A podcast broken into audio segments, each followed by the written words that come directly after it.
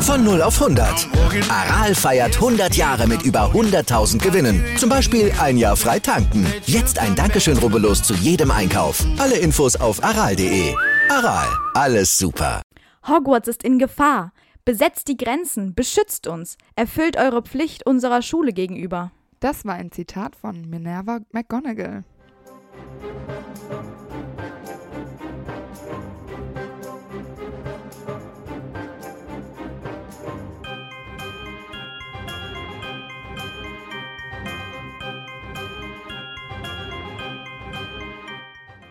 Hi, ich bin Amber Und ich bin Antonia. und wir sind die Schokofrösche. Und heute auf unserer Schokofroschkarte ist Minerva McGonagall. Und schon wieder kein Zweitner. Hm. Enttäuschend. Naja, auf jeden Fall ist sie am 4. Oktober 1935 geboren. Vielleicht auch nicht. Ja, ich finde es ganz schwierig, weil es gibt ja zu ihrem Geburtsjahr einige Ungereimtheiten. Es wird einerseits behauptet, dass sie bei Harrys Schulantritt eine Frau in ihren Mitte 70ern ist. Dann müsste sie also um 1919 geboren sein. Auf Pottermore steht allerdings, dass sie, seit, dass sie zwei Jahre nach Hogwarts Schulabschluss Lehrerin geworden ist und sie unterrichtet seit 1956. Aber dann müsste sie 1935 geboren sein. Und dann wäre sie bei Harrys Schulantritt ungefähr 55 Jahre alt und nicht über 70. Und das traue ich Harry gerade noch so zu, dass er das zumindest einschätzen kann. Und was natürlich der allergrößte Quatsch ist, und das regt mich unglaublich auf, ist, dass sie bei Fantastischen Tierwesen ja schon unterrichtet gemeinsam mit Dumbledore und das war 1927. Also das kann schon mal gar nicht sein. Aber was wir auf jeden Fall wissen, ist, dass sie in Schottland geboren ist. In den Highlands. Genau. Voll schön da. Wir kennen sie als Professor für Verwandlung in Hogwarts, als Hauslehrerin von Gryffindor und Mitglied im Orden des Phönix. Ganz genau. Zu ihrem Namen habe ich noch äh, überlegt und das stand auch Mhm. auf Pottermore, weil Minerva war die römische Göttin der Weisheit und der Krieger. Und irgendwie passt es ja auch ein wenig. Eine Kriegerin halt, Wahrscheinlich Absicht gewesen. könnte man meinen. Sie ist relativ groß und hat dunkles Haar, das eigentlich als schwarz beschrieben werden könnte, dass sie dann sehr streng zurückbindet zu so einem Dutt quasi, aber auch, also Mhm. nicht so ein Messy Bun, wie wir das heute tragen, sondern so richtig, richtiger Knoten. Genau. Also als sie jung war, war sie relativ schön, aber nicht so schön wie ihre Mutter. Und ich denke so im Alter, ich meine, wenn sie jetzt wirklich 70 ist, ich meine, dann lässt die Schönheit ja natürlich so ein bisschen nach. Und sie trägt meistens so smaragdgrüne Umhänge und am liebsten auch Karo-Muster und Hüte mit Federn dran. Mhm. Alles so ein bisschen im schottischen Style natürlich. Ja. Ähm, und sie hat eine eckige Brille und die zeigt sich ja auch in ihrer Animagus-Form. Da ist sie ja eine Katze und auch da ist das Muster der Brille auf dem Fell zu erkennen. Und ich meine, McGonagall wissen wir ja, es sagt ja auch schon ein bisschen ihr Vorname, finde ich. Und der Dutt sowieso, die ist ja immer sehr steif und sie ist auch da bekannt dafür, dass ihr Mund sehr schmal wird, wenn sie Mhm. wütend wird. Also so eine richtige stiff Upper Lip, wie man das so schön von den Briten kennt. Sie zeigt ja auch nicht so oft Emotionen und höchstens äh, Wut. Wut oder wenn Dumbledore vielleicht in der Nähe ist, ähm, weil die ja Best Friends Forever sind. Und ähm, Das stimmt. Naja, wir kennen auch ihren Zauberstab, neuneinhalb Zoll. Tanne hatten wir noch nie und Drachenherzfaser. Und dann ist der Zauberstab noch steif, also nicht sehr biegsam. Naja, das Tannenholz jedenfalls ist dafür bekannt, dass die Zauberstäbe Überlebenskünstler sind, da sie häufig Todesgefahren überstehen und sie eignen sich besonders gut für Verwandlungskünste.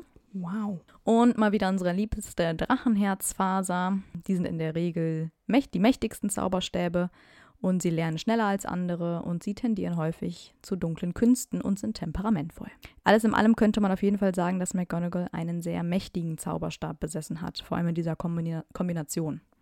Vor allem das mit der Verwandlung, dass Tanne so gut für Verwandlung ist. Das kommt natürlich bei McGonagall total gut hin. Naja, wir wissen, ihr Patronus ist eine Katze und diese Katze ist identisch zu ihrer Animagus-Gestalt. Mhm. Einer Silver Tabby Cat. Ja, Ja, in den Filmen ist sie aber gar nicht silber, oder? Nee. Da ist sie so braun. Und Tabby-Katzen haben so ein M auf der Stirn.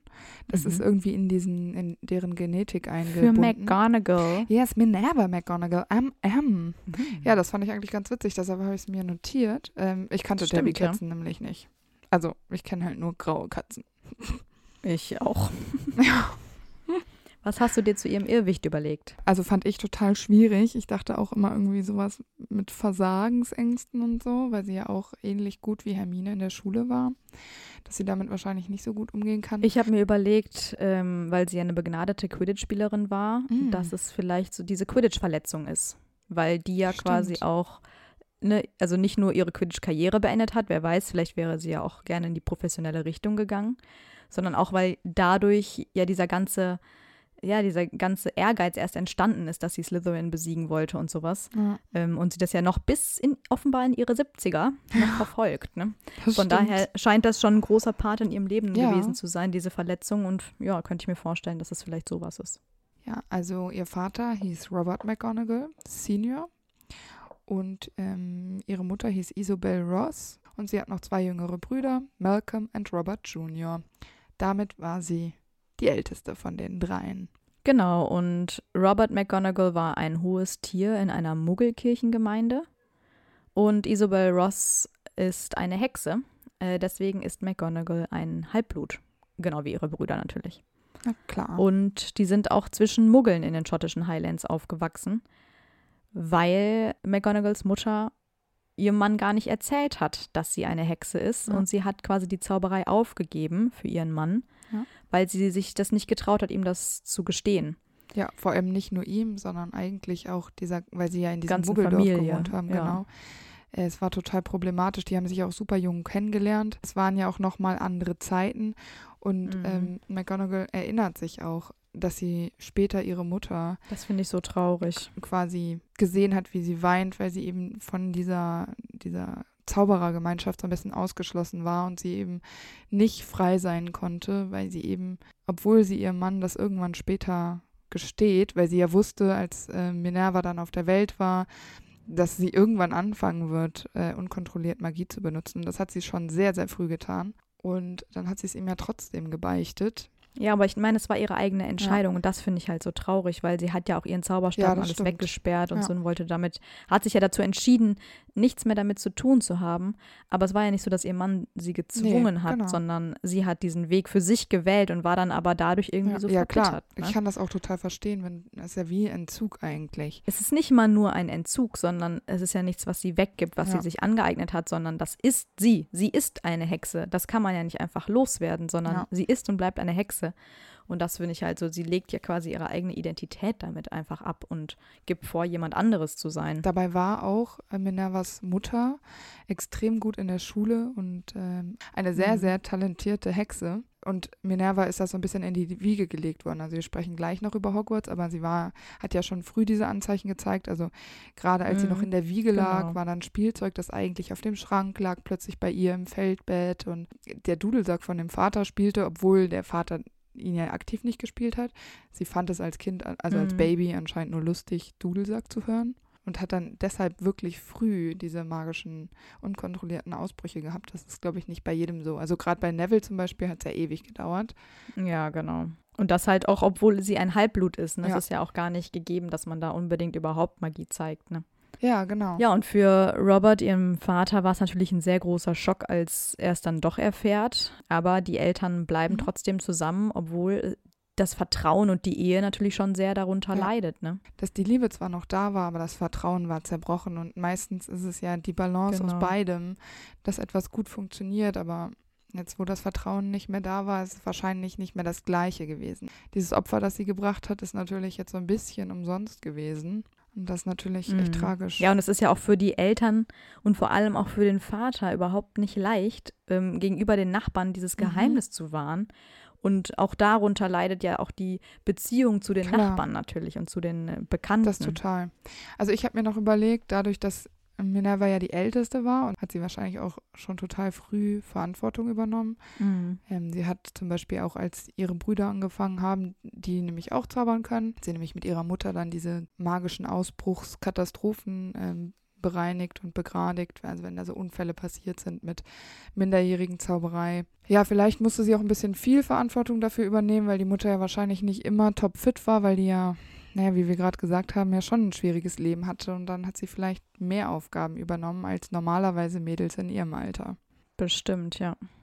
Aber ich verstehe das auch irgendwie nicht von der Mutter, weil ich meine, das war ihr ja klar. Ja. Sie hat sich dafür entschieden, dann musst du entweder dafür gerade stehen oder du suchst dir halt einen Mann, der dich so Ja. akzeptiert, wie du bist, vor dem du nicht die Angst haben musst, das zu sagen. Weil sie ist ja wirklich richtig neidisch, als ähm, Minerva nach Hogwarts kommt und sie besorgt zwar mit Minerva die Hogwarts-Utensilien, die sie da braucht, aber ja, willst du das mit einer Person, die dir das eigentlich quasi gar nicht gönnt, machen? Also das Ja. finde ich ein sehr, sehr bitterer Beigeschmack und gibt Minerva ja auch irgendwo das Gefühl, dass sie den Fehler macht. Ne? Dabei kann sie ja nichts dafür. Aber wenn du spürst von deiner eigenen Mutter, und das, da ist sie ja elf Jahre, als sie das miterlebt, wenn du das von deiner eigenen Mutter spürst, dass, ähm, ja, dass da so ein richtiger Neid herrscht, ne? dass, dann fühlst du dich ja verantwortlich für etwas, wofür Mhm. du gar nichts kannst. Genau, das denke ich auch. Das finde ich total schwierig. Und deswegen kann ich mir auch gut vorstellen, dass Minerva da ganz froh war, rauszukommen aus dieser Situation. Ja, das glaube ich auch. Also das habe ich mir nochmal extra notiert. Das gilt allerdings für alle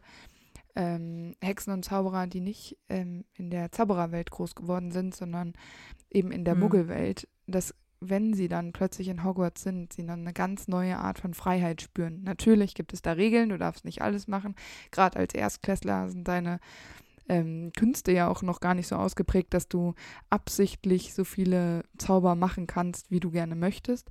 Aber wenn du nach Hogwarts kommst, hast du eben die Freiheit, dich so zu entfalten, wie du bist und herauszufinden, wer du überhaupt bist. Mhm. Ich könnte mir bei Minerva auch vorstellen, dass sie das bewusst wahrnimmt. Also nicht so wie bei Harry, der da so reinspaziert und sagt, oh, ich guck mal, was passiert und ich lese nichts. Sie muss ja keine Rücksicht mehr nehmen.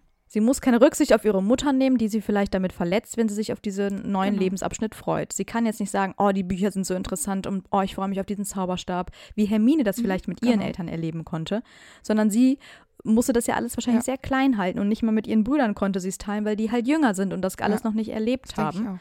Und ich glaube, das ist echt, echt Um schwierig nochmal für auf den sie. Vater zurückzukehren, nur als kleiner ähm, Einwand. Ich fand das irgendwie interessant, dass er ja Reverend ist, also er hat ein sehr hohes Amt. Mhm. Naja, auf jeden Fall hat er da einen Rang. Das heißt, es gibt Leute, die folgen ihm und wir kennen Glauben und Kirche und Religion in, in der Wizarding World ja eigentlich nicht. Mhm. Und deshalb finde ich es spannend, dass gerade McGonagall, die ja so eine talentierte Hexe ist, dass die aus einer Familie kommt, wo Glauben ja tatsächlich eine Rolle spielt. Also ich finde es ein bisschen schade, dass das überhaupt nicht ausgearbeitet worden ist, weil das wäre jetzt so der Charakter, wo man das hätte so richtig schön einflechten können in diese Mhm. Wizarding World, dass sie vielleicht auch Konflikte hat mit dem, was sie von ihrem Vater beigebracht bekommt, weil ich kann mir nicht vorstellen, dass die Mutter das alles von ihren Kindern hat fernhalten können. Nee. Wir wissen ja nicht aktiv, dass McGonagall an irgendwas glaubt und eigentlich ist sie auch viel zu rational dafür, ähnlich wie bei Hermine, dass da, dass ich mir das gar nicht vorstellen kann.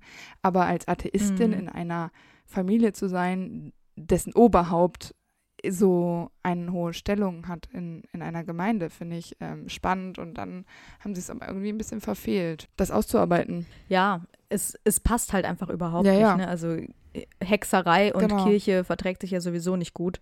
Ja, und diesen inneren Konflikt, den sie da hatte, den werden wir nie Nee. erfahren. Und das ist ja auch vielleicht der Grund, warum die Mutter sich da so zurückgehalten hat mit der Wahrheit, weil sie halt gerade deswegen so Angst hatte vor der Reaktion. Ja, Ne? aber es ist echt äh, super spannend. Was ich noch ganz cool finde, ist, dass die Familie auch eine Katze hatte und daher ja stimmt. vielleicht die Affinität Minervas für die Katzen herkommt. Finde ich aber total passend und irgendwie schön. Ja, und das zeigt ja auch, dass ihre Heimat und ihre Familie ihr doch sehr, Ja, sehr wichtig genau. sind. Ne?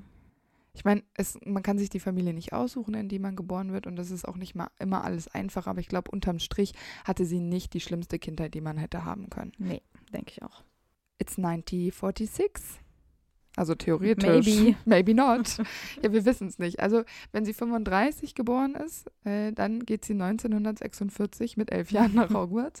Und zu dieser Zeit Ja. war Armando Dippet äh, Schulleiter. Sie wurde natürlich eine Gryffindor, wobei der sprechende Hut gehadert hat zwischen Ravenclaw Genau. und Gryffindor. Und es wurde Gryffindor.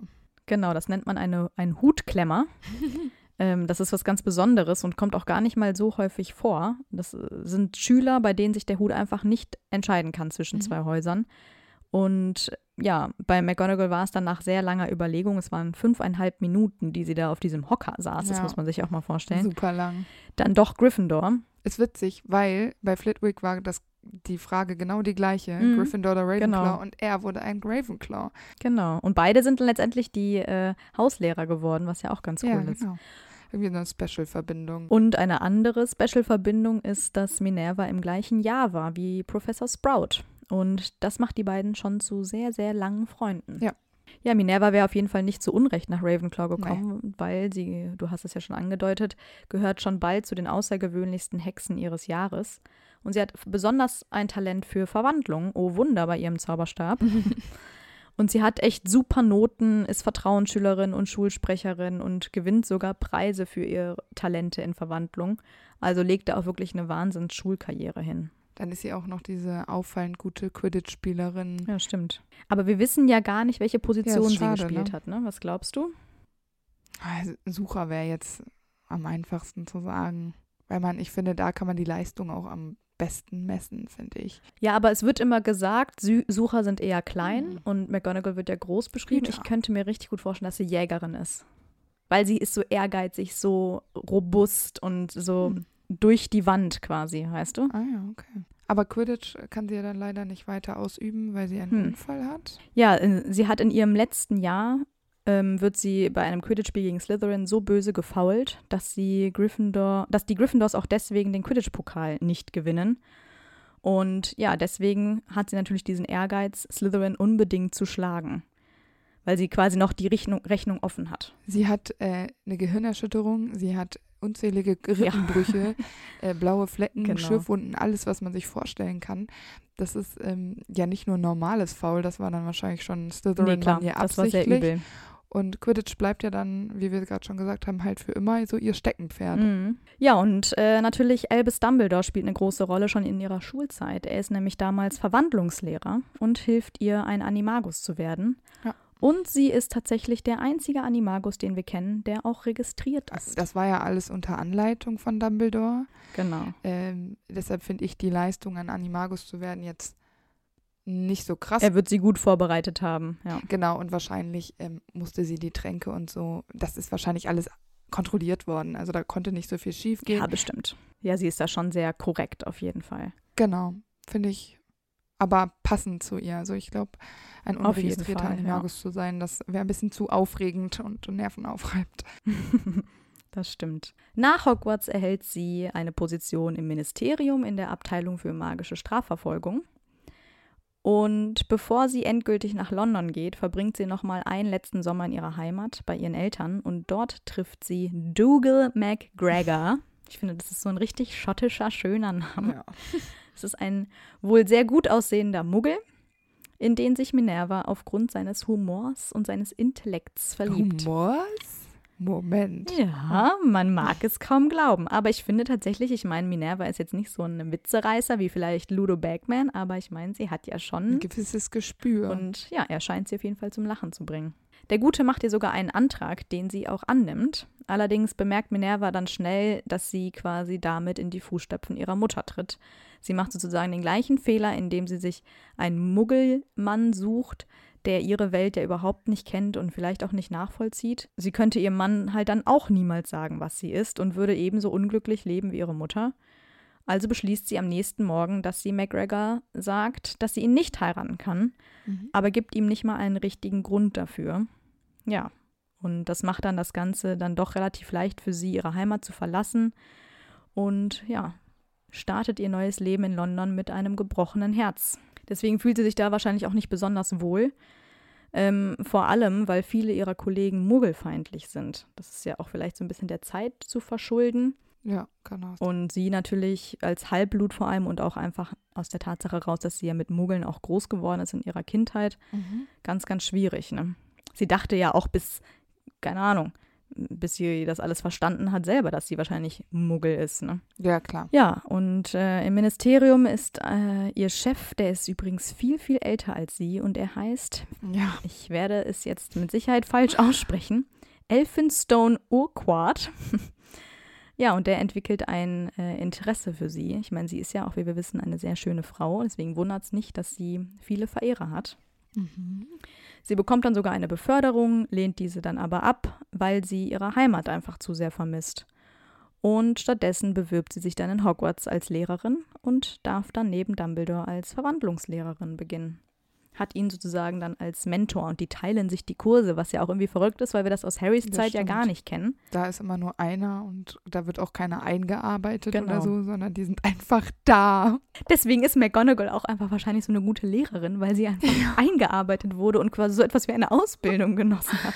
The one and only ausgebildete Lehrerin an Hogwarts. Das stimmt. Ja, und durch ihre Mutter erfährt sie, dass Dougal eine Tochter eines anderen Bauerns geheiratet hat. Und ja, der einzige, der ihr Trost spendet in dieser Zeit, ist Dumbledore.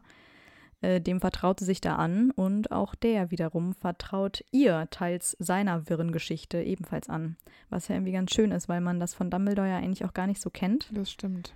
Dass er sich öffnet, aber McGonagall gegenüber scheint das irgendwie ja, eine besondere Beziehung zu sein. Aber da finde ich es interessant, weil deren Beziehung, da können wir ganz kurz drauf eingehen, die ist ja emotional quasi mit all diesen emotionalen Geschichten, aber so diese richtigen harten Brocken, die dann gerade in Harrys mhm. Jahren auftreten, da ist sie ja immer nur oberflächlich involviert und eher auch als Lehrkörper und weniger als schützende Hand oder so. Also es macht sie ja, wenn mhm. sie Harry beschützt, meistens aus eigenem Antrieb heraus und weil sie selber das ähm, so sieht und so handeln möchte. Das stimmt.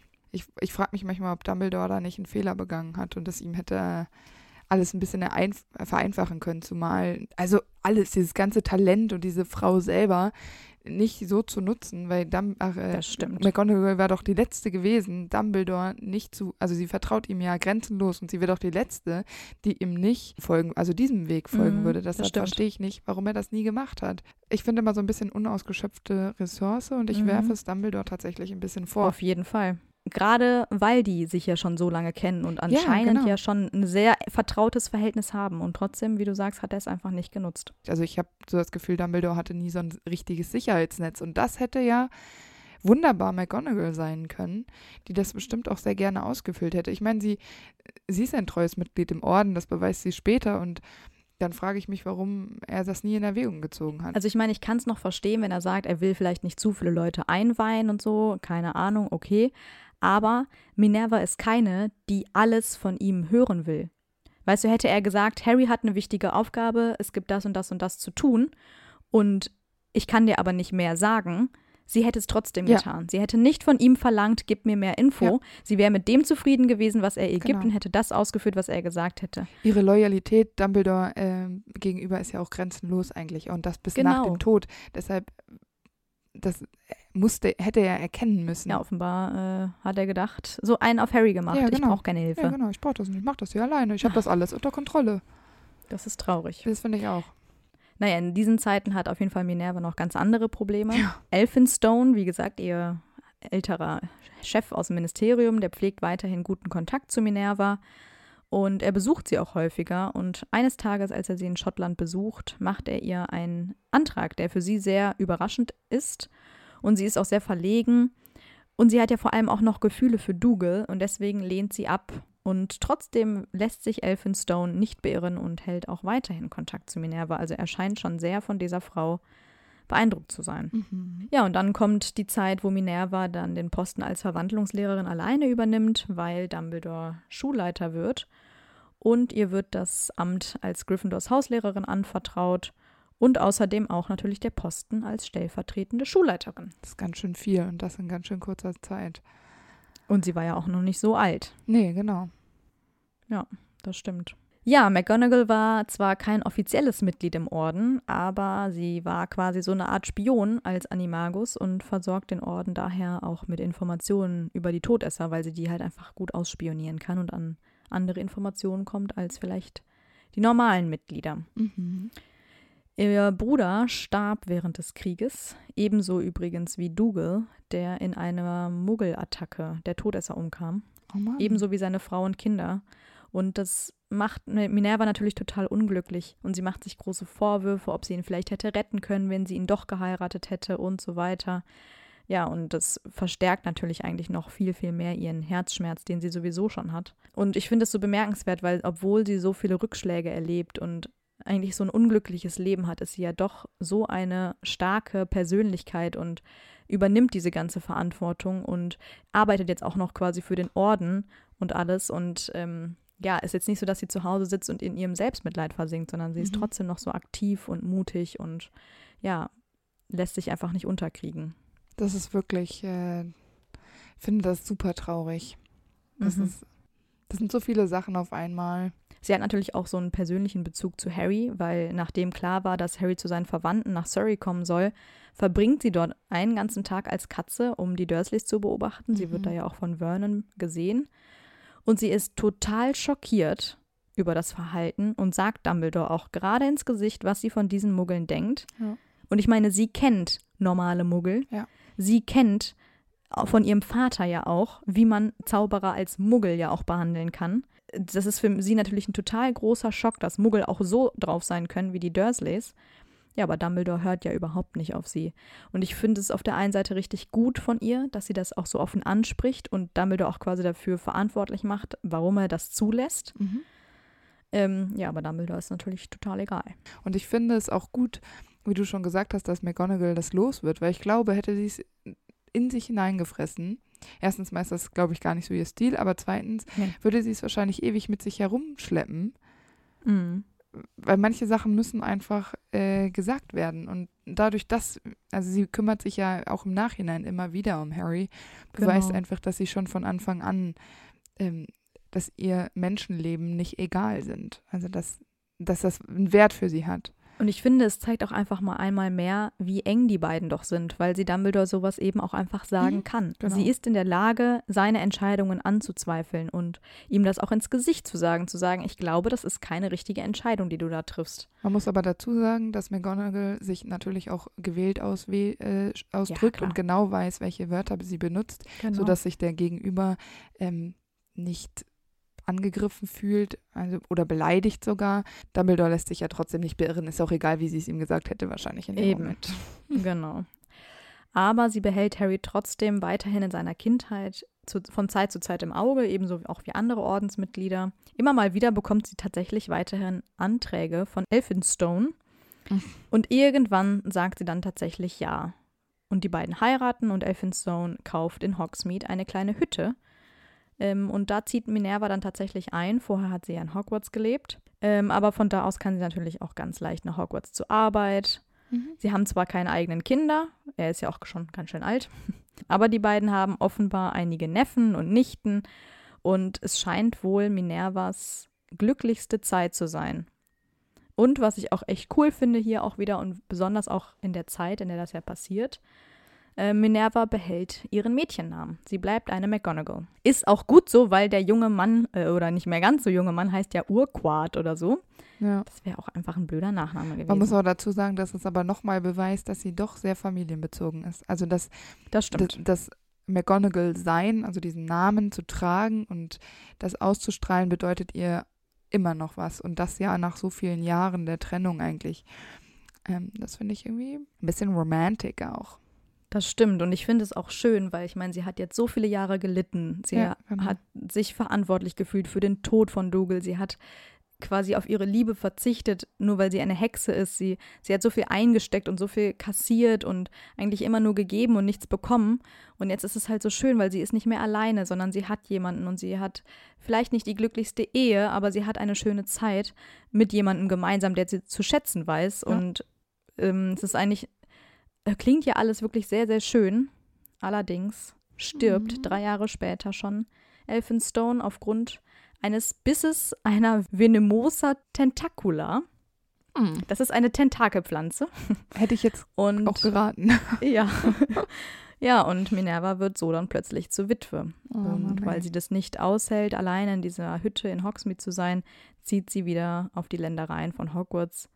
Und das finde ich dann schon wieder so traurig. Also ja. alleine diese ganze Zeit, die sie gelitten hat und jetzt waren es nur drei Jahre, ja. eine glückliche Zeit und jetzt ist es ja quasi noch schlimmer als vorher, weil jetzt weiß sie halt, wie schön es mal war und dass es jetzt ihr alles genommen wurde. Ja, das ist wahr. Das ist wirklich super tragisch. traugisch. Das ist die Mischung aus tragisch und traurig. Wow, gibt es das oder hast du dir das Das ausgedacht? habe ich mir gerade ausgedacht. Ah, dann finde ich es noch besser. Ich bin einfach super schlau. Naja, Minerva muss weitermachen. Sie ist ein Stehaufmännchen und lässt sich da auch nicht unterkriegen. Also auch hier versinkt sie wieder nicht in Selbstmitleid Mhm. und äh, geht wahrscheinlich einfach dem normalen Schulalltag nach, bis Mhm. Harry Genau. in die Schule kommt. Und eigentlich ist gar nicht mehr sein so viel Alltag. Also es passieren schon, Harry verändert alles. ja, so ein bisschen schon. Als Lehrerin zeichnet sie sich besonders durch ihre Fairness aus. Allerdings ist sie natürlich auch sehr streng. Wir Mhm. wissen ja auch, dass sie jetzt nicht die lustigste Frau der Welt ist. Also sie lacht nicht und wenn, dann hat sie einen trockenen Humor. Sie hat allerdings ein Haustier, das äh, wahrscheinlich bei ihrem Klassenraum einfach lebt. Das ist ein Nashornvogel.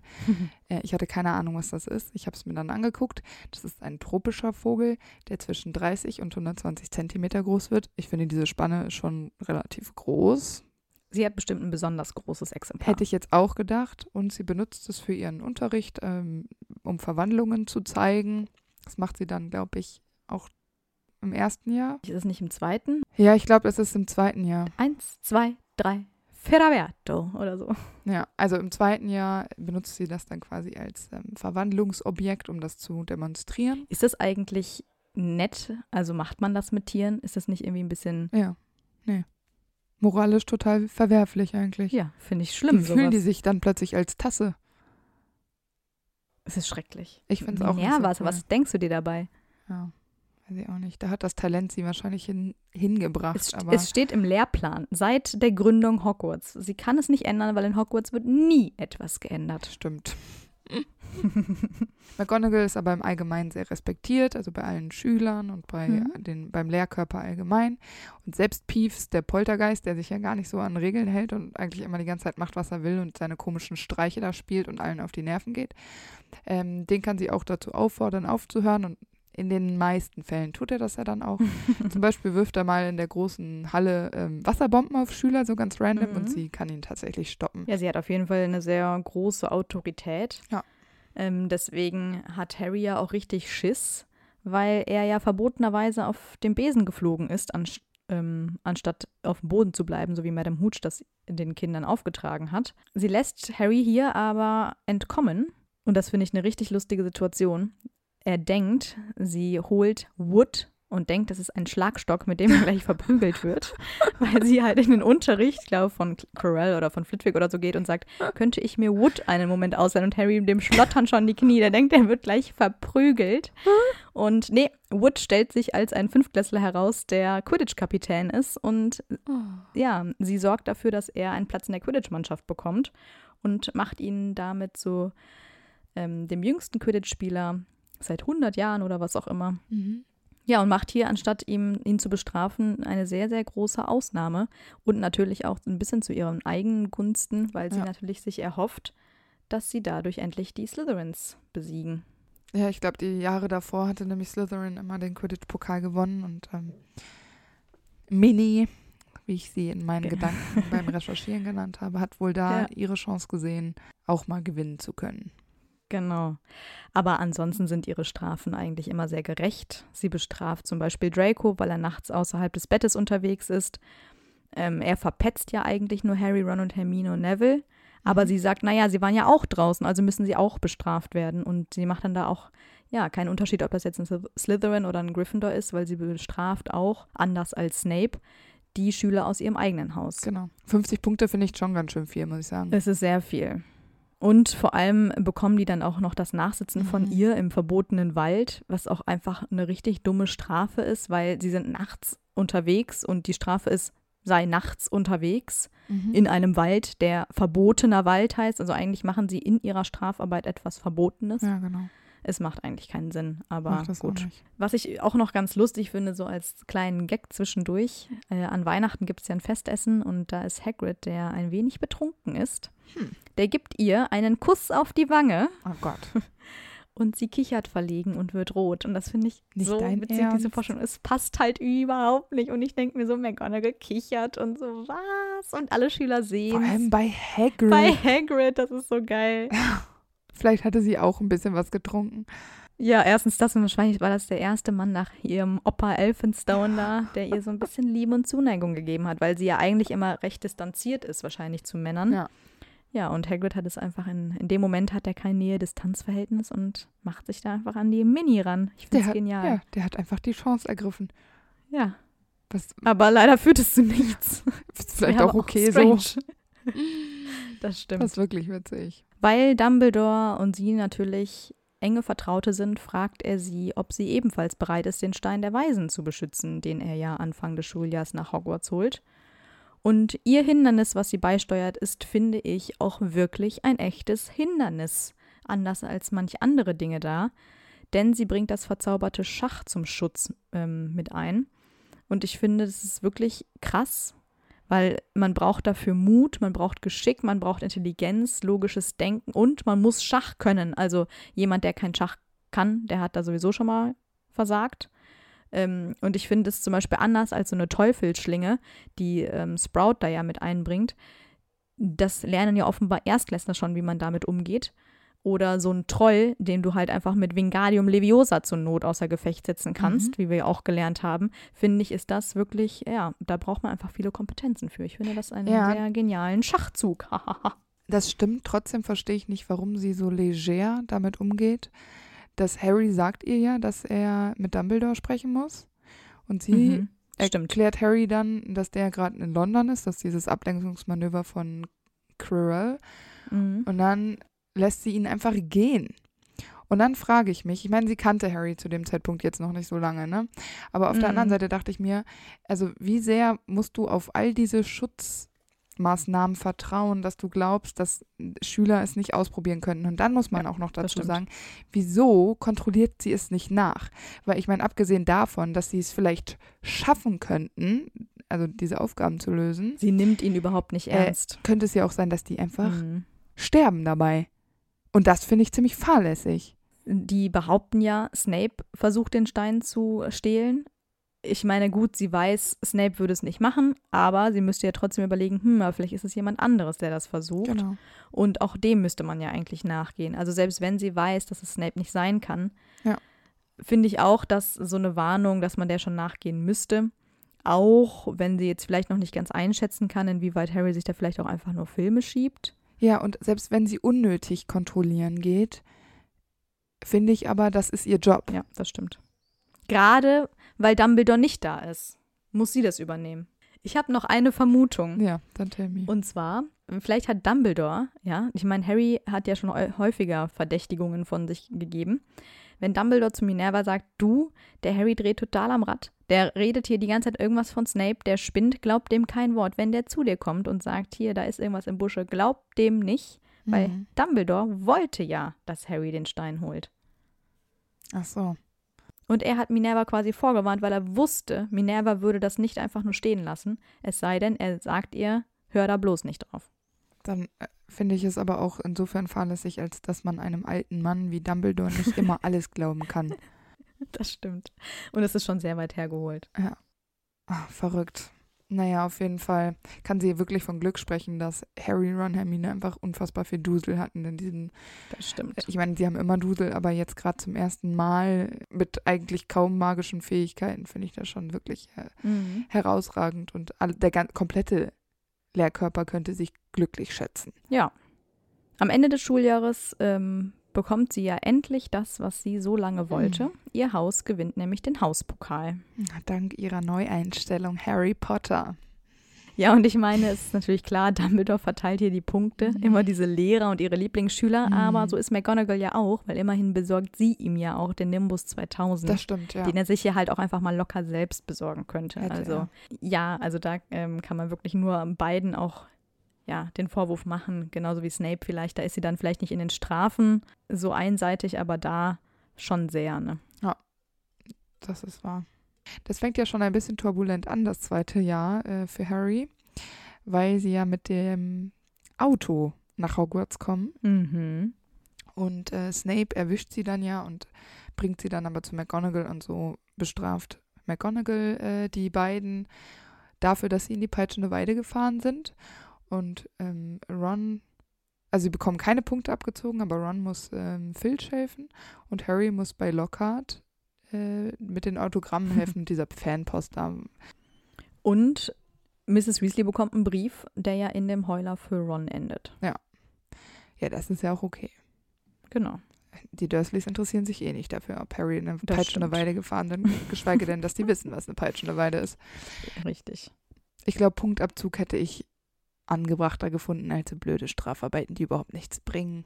In dem Fall bringen sie aber schon was, weil Ron sieht Tom Riddles Name auf äh, den Ja. Pokalen, die er macht. Und Harry hat ein Alibi und dass er nicht die Kammer des Schreckens öffnen konnte, weil er bei Lockhart war. Und genau natürlich wie alle anderen Professoren auch, war sie natürlich sehr geschockt von den Dingen, die da in Hogwarts vor sich gingen, als die Kammer des Schreckens geöffnet wurde. Aber vielleicht hier auch noch ein bisschen mehr als die anderen, weil es sind ja schließlich auch zwei Gryffindors dabei, die versteinert werden.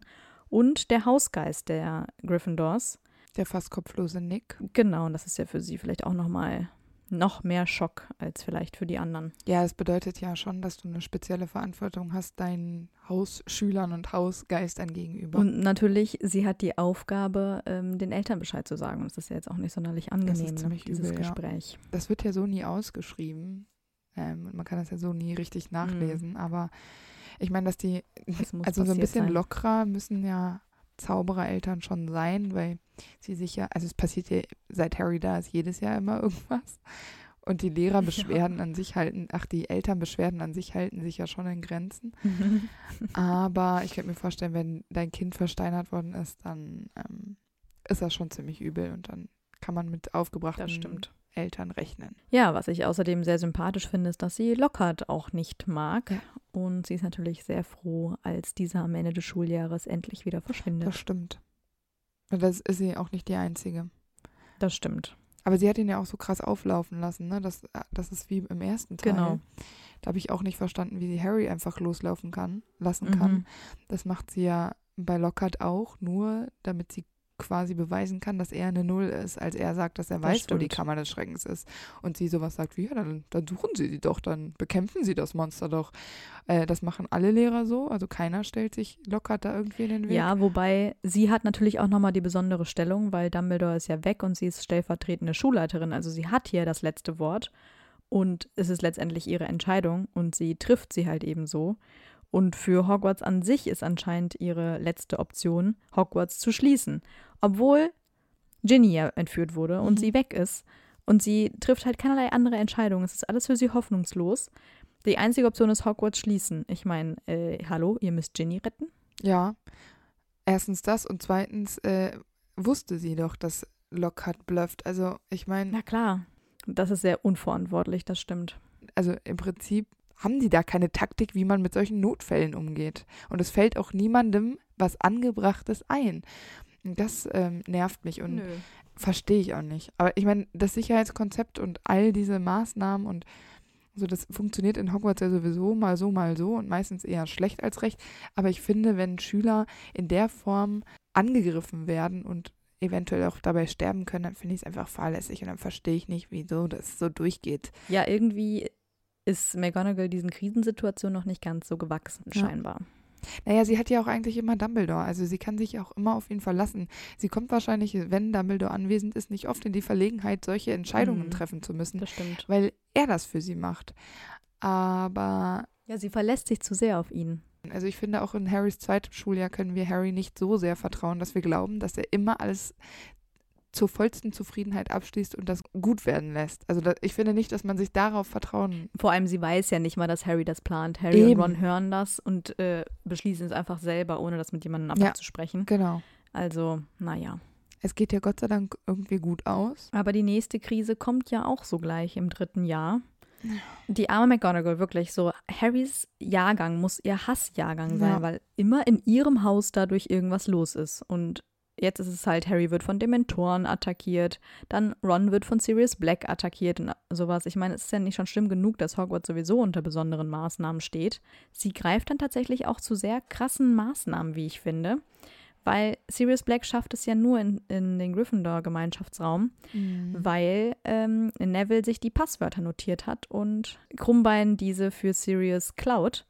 Und Sirius dadurch äh, durch das Porträt kommt. Und Neville wird da so krass bestraft. Ja. Er bekommt erstmal Hogsmeade-Verbot, was ich ja okay Bis finde. zum Ende des Schuljahres wohlgemerkt. Ja, aber okay. Also das, ist, Naja. das, ist schon, das ist schon krass, aber das andere finde ich viel schlimmer, Ja. weil keiner darf ihm das Passwort sagen. Ja. Er muss also immer draußen warten, bis jemand ihn reinlässt. Und das finde ich so asozial, weil, Ja. Also der, der arme Junge, ne, es ist ja nicht immer jemand parat. Nee. Und der, das ist einfach ein totaler Ausschluss aus der Gemeinschaft. Und er war ja vorher schon nicht der, der am meisten Freunde hat. Und wenn sie ein bisschen voll feinfühlig gewesen wäre, wüsste sie das, dass Neville sich jetzt nicht äh, von 50 anderen Gryffindors da umschwärmen lässt, sondern er ist ja häufig auch alleine wahrscheinlich, weil die meisten ihn ja jetzt nicht so super finden. Und das verstehe ich nicht. Ja, und jetzt ist der Hass natürlich umso größer Ja, natürlich. Also Ist ja auch voll nervig, wenn da ständig jemand in der großen Halle zu dir kommt, äh, lässt du mich mit rein? Und vor allem auch einfach dieses, ja, welcher Vollidiot hat einen Zettel mit den Passwörtern liegen lassen? Und vor allen Schülern muss Neville dann sagen, yo, das war ich. Ich meine, alle sind natürlich sauer auf ihn, weil Sirius Black, der Massenmörder, ist wegen Neville reingekommen. Also auch das macht ihn ja schon unbeliebt. Das muss man doch irgendwie im Privaten klären. Ja. Also das finde ich auch, also eine ganz, ganz falsche Pädagogik, die sie hier an den Tag legt. Aber vielleicht hat sie ja auch später ein schlechtes Gewissen deswegen, weil sie ihm ja im fünften Teil schon wieder sehr entgegenkommt und ein Passwort wählt, was sich Neville ganz sicher merken kann wegen seines Mimbelus Mimbletonia. Ja. Aber bis dahin ist es ja noch ein bisschen. Das stimmt. Im dritten Teil Mhm. haben sie auch natürlich Verwandlung bei McGonagall und das ist das Jahr, wo sie für gewöhnlich zeigt, dass sie ein Animagus ist. Das ist bestimmt sehr aufregend und für gewöhnlich bekommt sie dafür auch Applaus. Also sie merkt, dass die Stimmung komisch ist, weil die Klasse eben nicht so applaudiert und ausrastet. Stimmt, genau. Und deswegen fragt sie, was los ist. Und dann sagt jemand, ja, wir hatten gerade Wahrsagen. Und sie verdreht halt nur die Augen und sagt, na, wer ist es diesmal? Wen hat es dieses Jahr Ja, getroffen? genau. Und wer stirbt jetzt bald? Und dann muss Harry halt sagen, ja, ich bin's. Und sie gibt Harry natürlich dadurch ein gutes Gefühl, weil er bis dahin ja das gar nicht einschätzen kann und weiß, Ja. ob er es jetzt ernst nehmen soll oder nicht. Und einfach, weil sie es so lächerlich macht, weiß er halt, okay, er muss sich da wirklich keine Sorgen machen. Ja, aber nur weil Trelawney jedes Jahr jemandem vorhersagt, dass er Genau. stirbt und das ist noch nie so passiert. Und ähm, eine Sache habe ich noch, die mich immer so ein bisschen stutzig macht. Warum checkt keiner dieser sehr intelligenten Lehrer? Ich meine, Hogwarts hat ja jetzt tatsächlich ein paar gute Lehrer an der Hand. Warum checkt, kommt niemand so richtig dahinter, dass Sirius nicht der ist, für den er gehalten wird, also als Massenmörder? Wieso Mhm. kann eine Frau, die ein Animagus ist, nicht die Animagus-Vibes von anderen Animagi hinkriegen. Also, wie, wie- also, das ist doch kein richtiges Wesen. Also, ich finde, Zauberei kann nicht alles ändern an einer Person. Und wenn du dir vorstellen kannst, dass wenn du eine Brille hast und nimmst sie als Animagus mit, so wie es McGonagall macht, dann ist das doch nichts, was genetisch in diesem Katzen-DNA Mhm. ist, weil sie ist ja keine Katze. Ja, sie sieht nur aus wie eine, ne? Also wieso, wieso kann Kretze da so lange rumlaufen? Dumbledore, sehr fähiger Zauberer, McGonagall, sehr fähig. Äh, Severus, er ist mit Pettigrew in die gleiche äh, Die kennen Zeit die alle. Auch gegangen. Minerva war schon Lehrer von Ja. denen.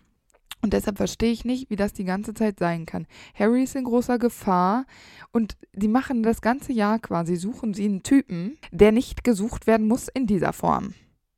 Das ist doch total Ich frage unlogisch. mich auch immer, ich meine, sie ist eine Katze. Kann sie als Katze dann nicht wenigstens mit anderen Katzen kommunizieren? Ja. Sie könnte ja mal sich mit Krummbein unterhalten. Sie konnte als Baby mit einer Katze kommunizieren, dann kann sie es ja wohl als Katze mit einer Katze. Also ich finde das unlogisch und es macht mich immer verrückt, Ja, das stimmt. dass sie das nicht verstehen. Die Rumtreiber waren in der Lage, eine Karte zu erstellen, wo man alles sehen kann, jeden Namen. Und Dumbledore kann das nicht.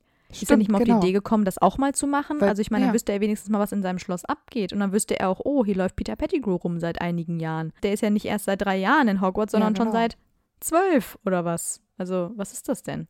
Und das verstehe ich nicht und das nervt mich auch immer so ein bisschen. Dann sagen wir die ganze Zeit, wie fähig und talentiert diese Zauberer und Hexen sind und dann versagen die bei so wichtigen Dingen, die wirklich ja die Zaubererwelt auch maßgeblich verändern. Also diese, diese Ja. Suche nach Sirius versetzt ja alle in Angst und Schrecken. Das stimmt. Und dann sind die, ich weiß nicht, es, es kann ja nicht Bequemlichkeit sein, weil die ja alle total engagiert sind eigentlich. Aber wenn es zu Hogwarts kommt, dann ist es vorbei. dann machen die nichts mehr. Doch, die machen ja Maßnahmen, aber die sind so bescheuert. Ja. Also ich meine, sie fühlt sich plötzlich verpflichtet, Harrys Besen auseinanderzunehmen. Ja, ich meine, gut, genau. der kommt von Sirius, aber der ist ja keinerlei Gefahr. Und ich finde es total komisch. Und dann habe ich mich gefragt, naja, vielleicht wollte sie ihn heimlich einfach nur mal selbst fliegen. Ja, das würde es erklären. Sie bringt ihn ja zu Flitwick und Madame Hooch. Es dauert einfach ewig, mehrere Ja. Monate, bis Ja, äh, weil Harry, sie den fliegen will. Ja. Also Anders geht's nicht. Nee, ich verstehe es nicht. Die, man kann den ja nicht auseinanderbauen. Da gibt Nee. ein paar Zauber drüber und das war's. Oder es testet halt mal einer, ob was mit dem nicht stimmt. Das macht bestimmt McGonagall. Ja, bestimmt. Aber dann und dann fand sie den so geil, dass sie ihn nicht mehr zurückgeben konnte. musste sich richtig zwingen am Ende. Naja, es ist schon, ist schon sehr lustig. Und was ich auch noch lustig fand, war, sie versucht ja eigentlich immer Lee Jordan so ein bisschen Neutralität ähm, einzubläuen bei diesen Quidditch-Spielen, weil er ja der Kommentator Mhm. ist. Aber in diesem Jahr gibt es eine große Ausnahme, als Draco sich nämlich hinten an diesen Feuerblitz festhält, um ihn daran zu hindern, dass er den Schnatz fängt. Da rastet sie halt komplett aus.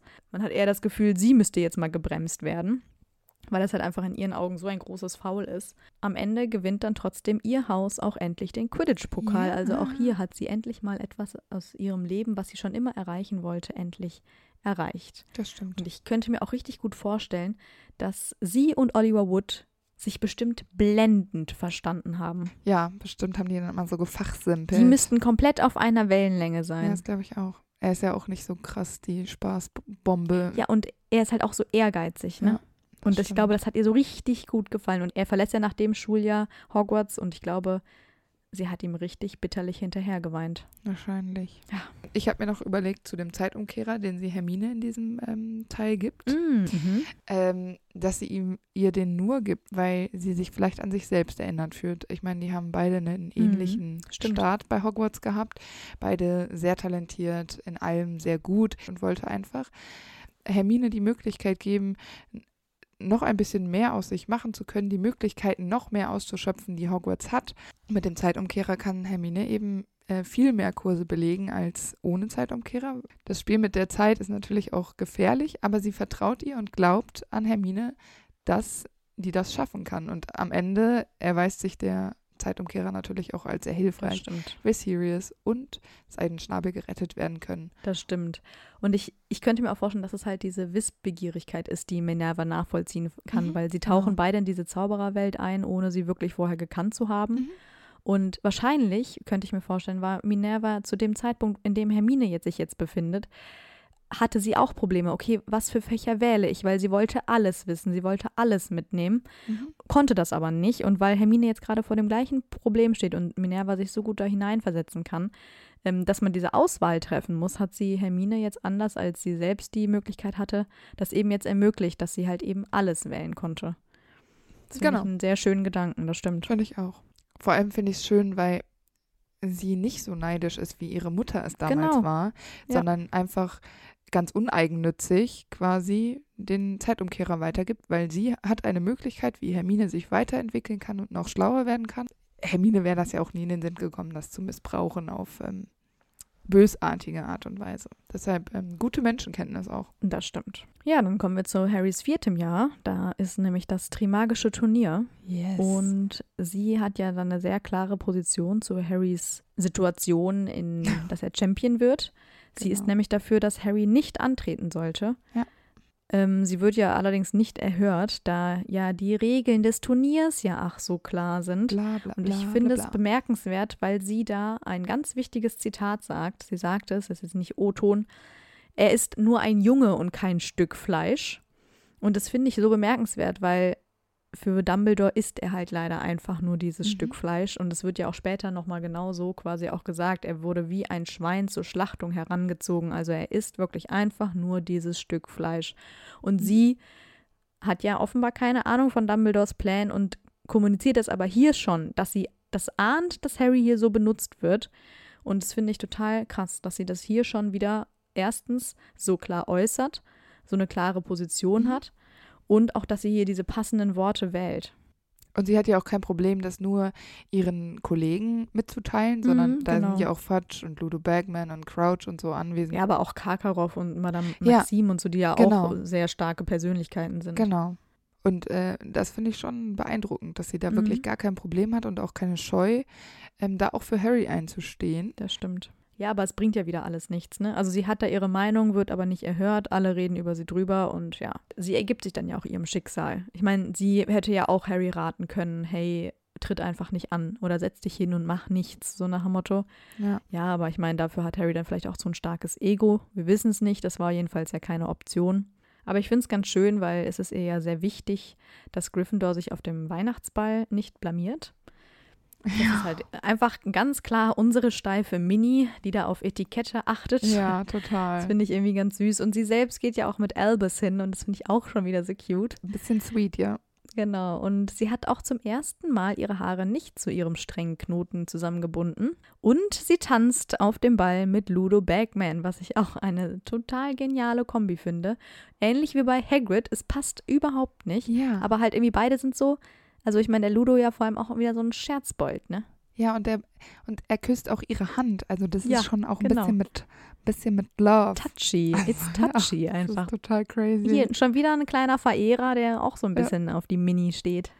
Ja, das ist. Und dabei muss man kurz dazu sagen, also Harry bezeichnet sie als sieb, Mitte 70. Also sie müsste jetzt Mitte, Ende 70 sein in seinem vierten Schuljahr. Ja. Also hat die sich gut gehalten, die Frau. Sie ist ein Jungspund. genau. Ist Ja. locker 30 Jahre jünger. Ja, auf jeden Fall. Ach, aber das finde ich schön. Aber ich finde es auch schön, dass sie zum Beispiel einen Klassenraum freigibt, damit ähm, Mhm, Harry Stimmt. üben kann. Also es ist schon wichtig, weil ich meine, Ein bisschen Unterstützung ist da. das muss sie nicht machen.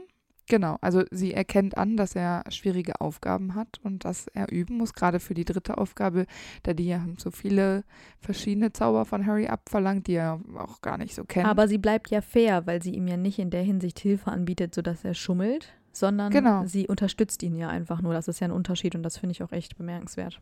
Genau. Ich finde das so krass. Wir haben ja McGonagall bis jetzt als sehr starke Persönlichkeit kennengelernt, die sich nicht so viel hat unterbringen, äh, unterkriegen lassen. Also jetzt hat sie die Verantwortung, Junior abführen zu lassen, also auf ihn aufzupassen, bis er abgeholt werden kann, damit er als Zeuge richtig vernehm, vernommen werden kann. Fatsch funkt aber natürlich dazwischen, das haben wir ja schon in Juniors Folge gehört. Junior bekommt den, den Kuss des Dementors. Und das kann sie gar nicht ertragen. Also diesen Anblick, der bringt sie so aus der Fassung. Also Harry sagt, dass sie geschrien hat, dass sie ich meine, dieser Kuss an sich soll ja auch so sein, dass der so ganz schlimm ist und dass man es kaum ertragen kann, dass man es sehen kann. Aber sie war ja jetzt niemand, der sich hat abschrecken lassen vor, ähm, vor verschiedenen Dingen, die wir, die Harry ja jetzt auch schon zum Beispiel erlebt hat.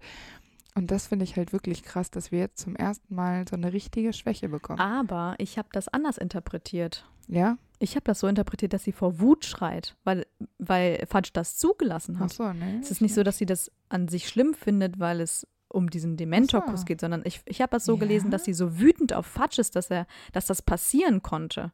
Weil, so. wie du gesagt hast, sie hatte die Verantwortung. Fudge kommt aber halt mit den Dementoren rein, weil er ja ohne Begleitung sich nicht mehr getraut hat. Was mich dann eher wundert, ist, dass das keiner verhindern kann. Ich meine, sie hat einen Zauberstab, sie kann einen Patronus. Warum macht sie nicht einfach einen Patronus? Ja, weil sie vielleicht so gefesselt ist von diesem Schauspiel, dass sie es auch nicht mehr machen kann. Ja, aber das, vorher hätte das ja noch passieren können. Ich meine, sie hat den Patronus ja schon gelernt. Sie kann das ja schon vorher. Sie kann sich ja gegen Dementoren ähm, quasi äh, beschützen. Ja, aber wenn du in so einem Tunnel bist und nicht mehr weißt, wo oben und unten ist, weil du so erschüttert bist. ich habe das eher so verstanden, dass sie nicht damit gerechnet hat, dass das passiert und Fatsch so weit vertraut hat, dass er das auch nicht zulässt und sie das vielleicht die Situation kurz aus dem Augenwinkel gelassen hat, dass dann passiert ist und sie daraufhin so wütend geworden ist, weil in meinem Gedächtnis schreit sie so rum, weil sie so wütend ist auf Fatsch. So. Sie beschimpft ihn nämlich und ruft dann auch da, zu Dumbledore, was passiert ist. Ja, äh, hier, er war schuld und ne, die Dementoren sind auf ihn los. Und Ah ja. also so habe ich es eher interpretiert. Kann auch gut sein. Es wird sie mit Sicherheit auch so geschockt haben, weil es, sie wird das bestimmt auch zum ersten Mal gesehen haben. Das kann ich mir Ja, durchaus genau. vorstellen. Aber im Grunde, glaube ich, ist es vor allem, dass sie so außer sich ist, weil sie so wütend ist. Das ist so krass. Jetzt haben wir schon so viele Jahre hinter uns, ne? Also jetzt sind wir Harrys viertes Jahr zu Ende. Ja. Jetzt will ich mal einmal kurz einwerfen. Also McGonagall kommt immer so punktuell vor, aber es wird nichts mehr nachbereitet mit ihr. Also, es, also diese ganzen also diese Gespräche, die zum Beispiel Dumbledore mit Harry führt, um Situationen zu beenden und so, das passiert mit McGonagall auch einfach gar nicht. Aber wenn wir jetzt so in die Geschichte eintauchen, dass da wirklich keine Unterhaltung mehr stattfindet, dann bleibt Mac McGonagall eigentlich immer mit offenen Situationen einfach so stehen. Das stimmt. Also auch McGonagall, die ja eigentlich verantwortungsbewusst ist, zumindest haben wir sie so kennengelernt, zieht die Konsequenzen aus all diesen Erlebnissen. Das wurmt mich ein bisschen. Ich glaube, sie kann nicht, weil Dumbledore das nicht zulässt wahrscheinlich. Also ich glaube, ihr sind da einfach ganz, ganz stark die Hände gebunden bei Harry. Anders kann ich es mir nicht erklären. Das finde ich aber wirklich krass. Und im Grunde ist es ja auch schon immer so gewesen. Sie muss das akzeptieren, was Dumbledore ihr gibt. Aber ich finde es, ich finde es auch traurig. Im, Im vierten Teil ist sie ja wenigstens noch mal dabei. Da bekommt sie ja noch mal einiges mit bei der ganzen Auflösung, sage ich mal. Die mhm. Frage ist ja, inwieweit Dumbledore sie auch so, wenn wir es nicht wissen, einweiht. Aber sie wird auch nicht immer alles wissen. Nee, nee, und eben. Das, das finde halt ich halt auch. Also sie hinterfragt es dann auch irgendwie nicht. Und dann finde ja. ich. Oder sie tut es vor Dumbledore und Dumbledore sagt ihr aber nichts. Und sie hat halt keine andere Wahl. Das meine ich halt. Ihr sind halt irgendwo naja. die Hände gebunden, weil wenn Dumbledore dir nichts mitteilt, dann kannst du halt auch nichts tun. Du kriegst nichts aus ihm raus. Also ich finde Dumbledore gerade ziemlich unsympathisch, muss ich sagen. Ja, er weiß sie einfach nicht zu schätzen. Ja, ich finde das richtig kacke. Aber immerhin tut sie ja im fünften Jahr etwas. Sie tritt nämlich mhm. dem Orden bei und Harry sieht sie zum ersten Mal in Muggelklamotten. Das finde ich auch ganz witzig, weil es gesagt wird, dass die Muggelklamotten ihr nicht so richtig stehen wollen. ja, kann ich mir auch gut vorstellen. Andererseits kennt ja. Harry sie ja auch immer nur in ihrem Schottendress. so typisch Hexe. Die ist ja schon sehr hexisch angezogen. Ja. Ähm, ja, dann passt es halt irgendwie einfach nicht und ist ungewohnt. Und das ist, finde ich, auch ganz cool, weil sie diesmal offenbar nicht nur als Katze ein Spion ist, sondern eben auch als Mensch. Genau. Ja. Und das finde ich auch verrückt, weil sie ist ja eigentlich bekannt unter Todessern, weil sie ja auch einige davon unterrichtet hat und mhm. sie als enge Vertraute zu Dumbledore ja durchaus bekannt sein dürfte. Deswegen verstehe ich nicht, warum sie sich als Muggel verkleidet. Soll sie da irgendwelche Todesser beschatten oder was ist da ihr Auftrag? Ja, das doch, macht gar keinen schon. Sinn. Dass ja, sie die Todesser doch. soll. Ja, aber das macht doch keinen Sinn, weil also Natürlich ob sie jetzt nicht. Muggelklamotten trägt oder ihren Schottenrock, ja, da äh, kennen nur die Todesser. Ja, und selbst wenn sie als Animagus-Gestalt da auftaucht, ich meine. Und sie hat sich vor jedem Schüler, also auch vor den Todessern, hat sie sich Ja, auch als. Katze verwandelt. Ja. Ja, Das macht eigentlich überhaupt gar keinen Sinn. Also Nein, da ist Snape wirklich der bessere Spion, scheint mir. Würde ich auch sagen. Ja. Aber ähm, ganz, ganz klare Gegenpart von ihr in Hogwarts ist ja in diesem Jahr ganz klar Umbridge, von Ja. der sie ja auch gar nichts hält. Aber ich finde es lustig, weil die beiden ja auch einige Gemeinsamkeiten haben. Die sind beide sehr ehrgeizig, beide so konservativ und steif und unmodern. Und natürlich, beide haben die Katze als Patronus und lieben Katzen.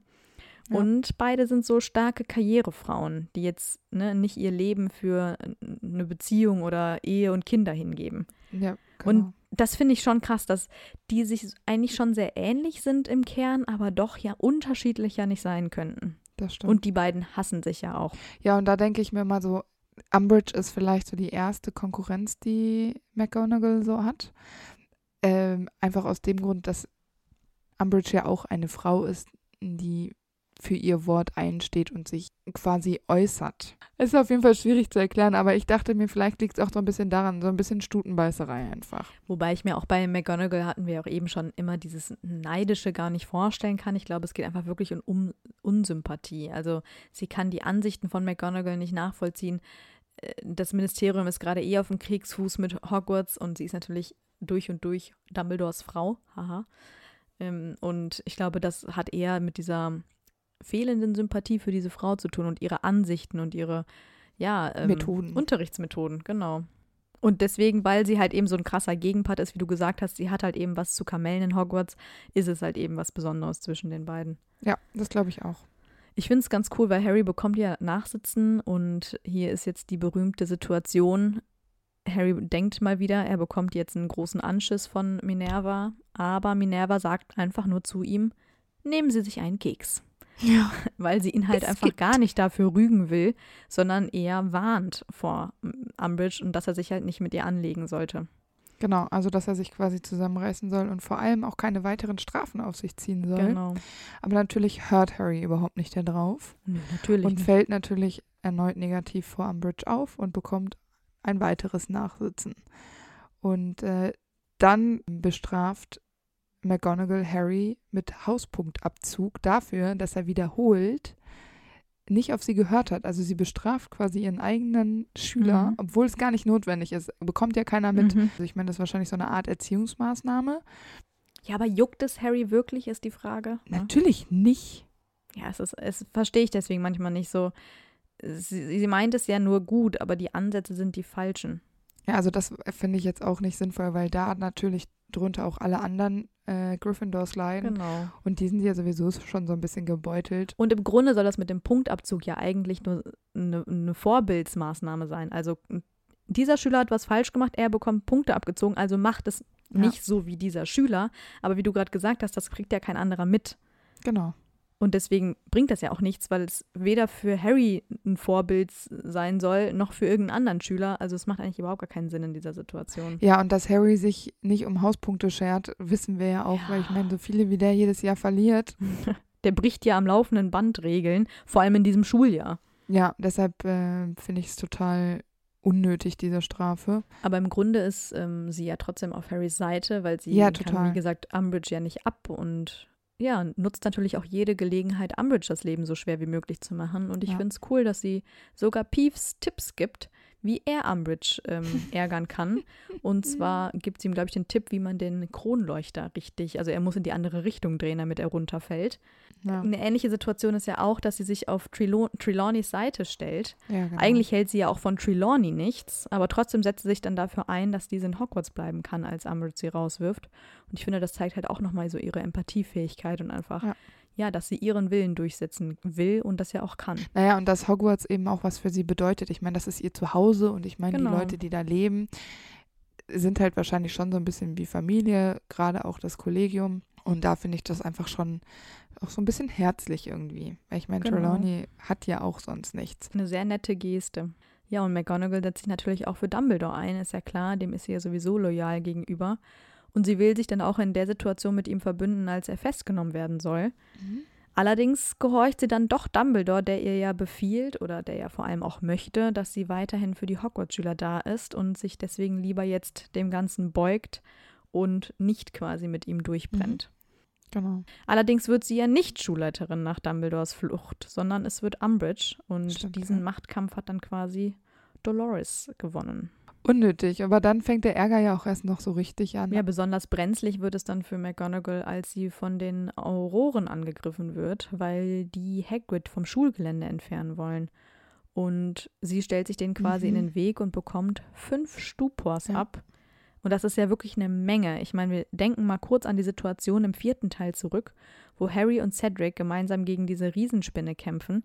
Da reichen zwei Stupors, um diese Riesenspinne außer Gefecht zu setzen, die wohl bemerkt irgendwie vier Meter groß ist. Ja. Und hier bekommt sie einfach fünf Stupors ab, landet im Mungus. Ich meine, klar, sie wird da auch ordentlich lediert. Ja, monatelang ist sie weg. Nach der Entlassung hat sie auch erstmal noch ganz langen Gehstock und alles. Aber das finde ich schon krass, dass sie das überhaupt überlebt. Ja. Und da habe ich mir auch gedacht, vielleicht hilft ihr hier ja ihr Zauberstab. Denn der soll ja vor allem vor ne, diesen Todessituationen, Todesgefahren so helfen. Ja, und dann äh, hat sie da vielleicht Glück im Unglück gehabt.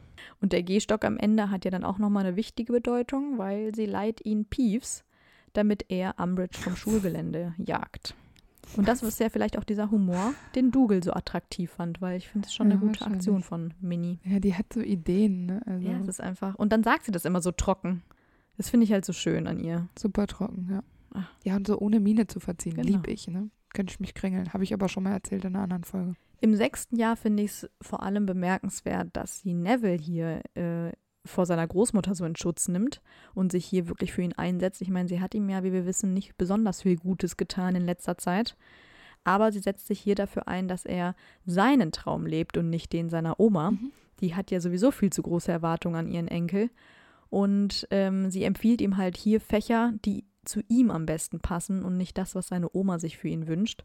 Und ja, nimmt hier auch kein Blatt vor den Mund und zieht die Oma hier ein bisschen in Dreck, was Neville ja vielleicht auch mal ganz gut tut, weil er ja nur seine Oma also als krasse Autoritätsperson hat. Und ja, das hilft ihm ja dann offenbar auch wirklich das zu tun, was er auch eigentlich mal möchte und sich durchzusetzen. Ich äh, verstehe schon wieder nicht, warum keiner gemerkt hat, dass Draco heimlich tuerisch wie er ist, dieses scheiß Verschwindekabinett repariert. Mhm. Kontrolliert eigentlich keiner mal so Räume? Den Raum der Wünsche kann ja jeder finden, wenn er ihn braucht. Und in dem Fall. Das Verschwindekabinett ist ja schon mal aufgetaucht. Wir wissen ja, dass es da Ja, ist, genau. weil sich ja hier dieser Slytherin-Schüler da ja drin verletzt hat quasi. Ja. Und dann denke ich mir so, naja, das ist ja jetzt ja eigentlich allen Begriff, aber es rechnet halt keiner damit, dass daran quasi gearbeitet wird und das repariert wird. ja, aber Draco ist ja total komisch drauf. Das ist aber nicht vielleicht nur auf Minerva Nee, zu beziehen, nein, nein, nein. weil es ist nicht ihre Aufgabe. Nee, ne? nee, das stimmt. Aber ich halte sie eben für kompetent genug, Dinge zu Ja, erkennen und auch über den Tellerrand hinaus auch mal die Schüler der anderen Häuser zu beobachten. Gerade so auffällige Leute wie Draco. Ja, aber dann finde ich, es ist eher Dumbledores Aufgabe. Sie weiß doch, dass der nicht immer alles im Griff hat. Also ich meine, wo, wo, wo ist sie? Also es ist eher so dieser Lehrkörper an sich, der da mal wieder so ein bisschen versagt. Aber bei ihr fällt es mir halt auch auf. Keiner überdenkt mal, irgendwelche Räume zu kontrollieren, Sicherheitsmaßnahmen äh, zu ergreifen für irgendwas. Ich meine, wie kann man denn von Todessern in Hogwarts, was der sicherste Ort für Zauberer in England sein soll, wie kann es sein, dass man von Todessern überrascht wird mit so einem beschissenen Verschwindekabinett? Ja, aber kennt Minerva überhaupt den Raum der Wünsche, ist die nächste Frage. Wieso? Ich finde, Dumbledore hätte sie dahingehend schon informieren sollen. Ja, wissen, das wissen wir ja halt alles nicht. Ich könnte mir bei Dumbledore halt auch einfach vorstellen, dass er das Wissen nicht teilt. Und im Grunde wissen eigentlich nur er und Snape diese Dinge. Und Snape lässt es ja zu, dass äh, Draco ähm, Ja, ja, das klar. verschwindende Kabinett baut. Er unterstützt ihn ja sogar. Ich meine, das wird Dumbledore ja wissen. Ich finde es auf jeden Fall nervig, dass, dass, dass es immer so weit Ja. kommen muss. Und Im Grunde kämpft Minerva alleine, Ja. weil Dumbledore und Snape haben sich verschwört, genau. ohne dass sie es weiß. Und alles, was sie vorschlägt, wird wahrscheinlich eh. Selbst wenn sie mal vorgeschlagen hat, Leute, wir sollten mal den Raum der Wünsche durchsuchen, da ist doch dieses Verschwindekabinett, damit stimmt doch was nicht. Dann würde Dumbledore sagen, ach, Mini, lass gut ja, sein. wahrscheinlich. Aber ich finde es so, so, nervig. das ist das Problem. Sie hat keine Ah, Chance. Es ist, es ist auch tragisch. Auf jeden Ein Fall. tragischer Teil ihres Lebens ist sie immer so, obwohl sie so schlau und intelligent ist und Menschenkenntnis besitzt, immer wieder nicht zum Einsatz kommt in der angemessenen Form ihrer Kräfte. Das nervt. Ja, sie wird handlungsunfähig Das gemacht. nervt mich einfach. Und im Grunde wird es ja für sie nur noch dramatischer, weil sie verliert ja jetzt auch noch eine sehr enge Bezugsperson, weil Dumbledore auf dem Astronomieturm ja stirbt und auch sie nimmt natürlich an der Schlacht teil, obwohl sie natürlich noch lediert ist Mhm. von ihrer Attacke vom letzten Schuljahr und sie duelliert sich ja sogar mit Electro Carrow Mhm. und ähm, ja, es macht sie einfach fix und fertig, weil sie ja auch Snape vertraut hat und natürlich von seiner Rolle auch nichts weiß. Und sie fühlt sich natürlich auch total verraten, dass Snape ausgerechnet Dumbledore umgebracht haben soll. Ja. Ja, weil sie natürlich Snape trotz dieser mangelnden Sympathie immer vertraut hat, einfach weil Dumbledore ihm vertraut hat. Und ja, sie zweifelt natürlich hier jetzt auch alles an. Und sie ist es ja sogar, die auch die Beerdigung von Dumbledore leitet Genau. und nach seinem Tod auch seinen Posten übernimmt und Schulleiterin wird. Und auch hier wieder, sie erfährt da ja eigentlich einen so großen Verlust. Es ist ja nicht einfach nur ein Kollege, sondern sie hat sich ihm anvertraut. Die haben wirklich eine enge Beziehung eigentlich immer gehabt und sie kämpft trotzdem weiter und versinkt hier nicht in diesem Selbstmitleid oder sagt, oh Gott, jetzt ist alles vorbei, weil Dumbledore ist Ja. tot, sondern sie kämpft weiter. Sie tritt in äh, große Fußstapfen äh, nach Dumbledore. Aber ich würde sagen, wenn einer angemessen ist für dieses Amt, dann McGonagall. Auf jeden Fall. Aber so ist auch schon Harry Sexes Schuljahr vorbei und das siebte ist ja so ein bisschen durcheinander. Angeleitet von Voldemort übernimmt Snape die Schule und ähm, Genau. sie wird wieder Verwandlungslehrerin. Äh. Ich finde es eigentlich ganz cool, weil sie ja vielleicht noch diesen Wunsch von Dumbledore in den Ohren hat aus dem fünften Jahr, wo er ihr sagt, sie sollen in Hogwarts bleiben und sich um die Schüler kümmern und für die Schüler da Genau. sein. Und das macht sie ja. Sie bleibt in Hogwarts, Ja. obwohl die Todesser jetzt ja die Schule Ja. übernehmen und auch weil sie ja auch für die, für die Rechte der Schüler sich so Genau. einsetzt. Also sie hat bestimmt sehr viel damit zu tun, möglichst wenig Schaden an den Schülern zuzulassen. Genau. Das, ähm, glaube ich, erfordert schon ein großes Maß an Disziplin, da nicht auszuflippen. Contenance. Also das ist schon Ja. ziemlich abgefahren. Ja, sie macht es eigentlich nur zum Wohle der genau. Schüler. Und als sich die ähm, Dumbledores Armee wieder formt, äh, schaut sie auch, dass die sich treffen können und dass das geheim gehalten wird und nichts verraten wird. Ja, und sie funktioniert, funktioniert natürlich auch hier als Informationsquelle für den Orden. Ne? Sie kann Ja. den Ordensmitgliedern mitteilen, was halt alles in Hogwarts Genau. vor sich geht, was ja auch wichtig ist. Und ich habe mir nochmal ähm, notiert und ich zitiere mich jetzt mal kurz selber, also ich lese vor, was hier steht. Ein aller, aller, aller, allerletztes Mal beweist Minerva ihre Loyalität zu Dumbledore, als sie die Schule vor Voldemorts Todessern beschützt, Mhm. damit Harry seine Aufgabe erfüllen kann. Genau. In diesem Moment, wo ihr eigentlich alles zerfallen ist und nichts mehr so war, wie es vorher war und sie so viele Entscheidungen treffen müssen und es aber mit den Todessern da unter einem Dach zu leben wahrscheinlich so sehr an den Kräften Mhm. zerrt. Aber noch ein ganz letztes Mal vertraut sie, vertraut sie auf das, was Dumbledore ihr gesagt hat und lässt Harry quasi machen. Das ist schon auch ein bisschen ähm, mit einer Träne im Auge aufgeschrieben worden, vielleicht. Aber nur vielleicht. Nee, ich finde das schon, ich finde das wirklich, ich finde das wirklich Mm, das sehr schön. Also, also wirklich ein aller, Ja. allerletztes Mal. Und sie macht das ja so gut dann auch ähm, in der eigentlichen Schlacht.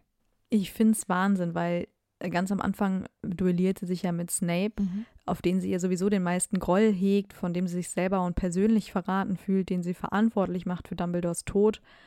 Und ja, die, sie duelliert sich gemeinsam mit Flitwick und Sprout, bis er dann letztendlich auch flieht. Und damit hat sie ja schon mal den, den ersten Verräter quasi aus ähm, Hogwarts verbannt. Sie, sie, es ist ja auch ihre Heimat und sie möchte natürlich auch nicht, dass dieser Mensch noch da vorhanden Mhm. ist. Und das, das finde ich passend, dass sie da diejenige ist, die da sich dafür einsetzt. Auch wenn wir natürlich später erfahren, dass Snape natürlich ja. auf der guten Seite war, aber das weiß sie ja alles Mhm. nicht. Und sie hat natürlich auch die schwere Aufgabe, die Schüler auszusortieren bei dem Kampf. Vor allem ja, weil viele Slytherins vielleicht gegen ihre eigenen Eltern oder Verwandten oder Bekannte kämpfen müssten. Ähm, und Pansy Parkinson schlägt ja dann auch vor, Harry doch einfach auszuliefern, um fein raus zu sein. Und sie befiehlt dann allen, die nicht kämpfen wollen und natürlich diejenigen, die zu jung sind, zu gehen. Mhm. Aber ich finde es ein bisschen heftig, dass sie kategorisch alle Slytherins ausschließt, weil manche hätten ja vielleicht doch gerne gekämpft, auch wenn es vielleicht bekannte Ja. Gesichter gewesen wären, gegen die sie gekämpft hätten. Ich meine, dann braucht man sich nur mal so ein Regulus vorzustellen. Ähm, da denke ich mir, das ist jetzt vielleicht ein bisschen unfair. Andererseits kannst du natürlich auch die Loyalität da jetzt nicht herauslesen und da ist die- Gefahr dann vielleicht zu groß, dass du dir da jemanden Ja. quasi ins Schloss holst, der eigentlich doch auf der Seite der Todesser wäre. Und dann muss man sie vielleicht tatsächlich zu ihrem eigenen Schutz einfach über einen Kampf, scher Kamm scheren. Genau. Vielleicht ist es jetzt in diesem Moment einfach die einfachste Lösung gewesen und sie hatte auch nicht so viel Zeit nachzudenken. Genau, es ist, muss alles schnell gehen, ich kann es nachvollziehen. Es ist natürlich auch irgendwo richtig. Ja. Andererseits schert es halt alle Slytherins über Ja. einen Kamm, weil nicht alle Slytherins haben ja auch Todesser-Vergangenheit. Also manche haben damit auch nichts zu tun. Und nicht alle Slytherins sind böse. Genau. Also in der Schlacht selber zeigt sie aber auch nochmal ganz genau, dass sie einfach super mutig ist, also dass sie eine wahre Gryffindor ist. Denn sie bekämpft ja auch alle sich ihr in den Weg stellenden Todesser, also da kommen ja Mhm. alle möglichen.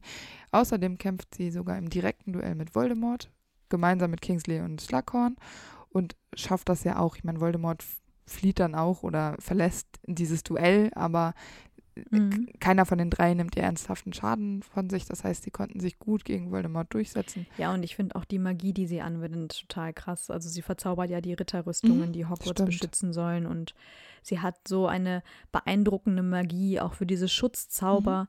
Und sie hat auch hier einfach wieder total den Plan. Sie befiehlt nämlich Neville und ähm, Seamus, die Brücke zu zerstören, damit die Greifer nicht über sie nach Hogwarts gelangen können. Dann nutzt sie sogar Peeves, um zu kämpfen, was ja auch total clever ist, weil er kann nicht verletzt werden. Mhm, Ihm kann ja genau. eigentlich nichts passieren. Aber er wiederum kann Dinge nutzen als Waffe. Also er ist einfach ein, ein super äh, Element hier, um zu kämpfen. Ähm, mir fällt dann gerade noch ein Zitat ein, das ich jetzt noch ein bisschen frei äh, wiedergebe. Sie sagt zu Slughorn sowas wie, wir duellieren, um zu töten. Und das finde ich halt richtig krass. Also gerade auch, weil wir das ja schon ähm, bei Molly Weasley schon mal erwähnt haben, dass du wirklich, also wenn du töten willst, es wirklich fühlen musst, gerade mit den unverzeihlichen ähm, Flüchen, wenn du Mhm. mit denen hantierst. Da beweist einfach nochmal, dass sie auch eine Frau ist, die solche Gefühle kanalisieren kann. Ne? Also die weiß, was sie tut und die weiß, wie sie da hinkommt und scheut sich auch nicht, das Mhm. zu tun für diese Schule, für diese ganzen Schüler. Ja, sie ist bereit, alles zu geben. Genau, das finde ich gerade jetzt so wichtig. Und nochmal kurz auf ihr Alter. Sie ist jetzt auch ein bisschen älter schon. Also Und sie ist auch echt nicht mehr die Genau. fitteste. Also das ist, muss man ja auch echt mal dazu sagen. Genau. Und äh, das finde ich bemerkenswert. Und äh, das verdient Anerkennung. Also ich denke, es gibt genug Schulleiter in der Geschichte Hogwarts, die das einfach nicht so hätten handeln können. Ja, und dann denke ich mir immer so, sie macht es wahrscheinlich sogar besser als Dumbledore. Mhm. Ich meine, klar, Dumbledore ist auf eine, eine gewisse Art natürlich ein außergewöhnlicher Mensch, aber ihre Priorität ist halt eine ganz Mhm. andere. Ihre Priorität ist immer die Sicherheit der Schüler. Und sie würde keinen Schüler bei fiesen Verwandten lassen und sie würde keine Monster ins Schloss holen Ja. und sie würde keine Minderjährigen bei irgendwelchen Turnieren mitmachen lassen. Also sie hat da irgendwie ein ganz anderes Gespür, was die Schüler jetzt brauchen, was Dumbledore vielleicht in manchen Situationen auch nicht so wichtig war. Und deswegen denke ich, ist sie einfach wie gemacht für diese Position, einfach auch aus ihrem Gerechtigkeitssinn. Ja, genau. Vor allem, weil sie ja auch diese Position nicht annimmt, sowas wie, wie bei Dumbledore, der ja tatsächlich auch nach Macht strebt und auch dieses Mhm, Gefühl genau. gerne mag. Ähm, sie würde das ja aus viel weniger egoistischen Gründen quasi annehmen, dieses Amt. Richtig. Aus Kompetenz. Eben. Weil sie es kann, weil sie es Genau. gut macht, weil es ihr anvertraut Ja. wird und sie weiß, dass sie das schafft. Das sehe ich auch so, ganz klar. Ja, und sie bekommt natürlich noch mehr Anerkennung. Sie bekommt nämlich den Orden Ja. Merlins erster Klasse von Genau. Kingsley und natürlich auch eine Schokofroschkarte, was uns Natürlich. besonders freut. Das ist doch ein schöner Lebensabend, oder? Schokofroschkarte, Merlin, Orden des Merlin erster Klasse. Vor allem hat sie den von Kingsley bekommen und ich finde, dass äh, ihn von Mhm. Kingsley zu bekommen ist noch mal ein bisschen cooler, weil er einfach der coolste Zaubereiminister ist, den wir bis zu dem Zeitpunkt kennen und das finde ich schon noch mal extra cool. Ja, und ich finde es einfach, einfach immer wieder erstaunlich, wie viel sie doch geschafft hat, Mhm. obwohl sie so viele Schicksalsschläge hatte Ja. und ihr Leben nicht immer leicht war und ja, sie, sie viel aufgegeben hat für das Leben, was sie führt und nicht unbedingt dafür belohnt wurde. Und trotzdem hat sie einfach am Ende alles richtig gemacht. Genau. Also sie kann sich auf jeden Fall eigentlich nichts vorwerfen und dass jeder mal Flüchtigkeitsfehler macht und ähm, falsche Entscheidungen trifft, das ist äh, vollkommen in Ordnung und Man kann nicht Dafür- alles richtig machen. dafür ist man auch Mensch und diese Frau kann ganz entspannt in ihren Lebensabend starten. Minerva, nehmen Sie sich einen Keks. Ja, genau. Nehmen Sie sich einen. Mi- Mini, komm, nimm dir einen. Mini. ja. Perfekt. Ich hoffe, ihr habt in dieser Folge etwas Neues gelernt, weil man vieles über Minerva ja nicht aus den Büchern oder Filmen weiß. Genau. Ich fand's super spannend. Und ich hoffe, es hat euch gefallen. Habt eine schöne Woche. Genau, bis zum nächsten Mittwoch. Tschüss. Ciao.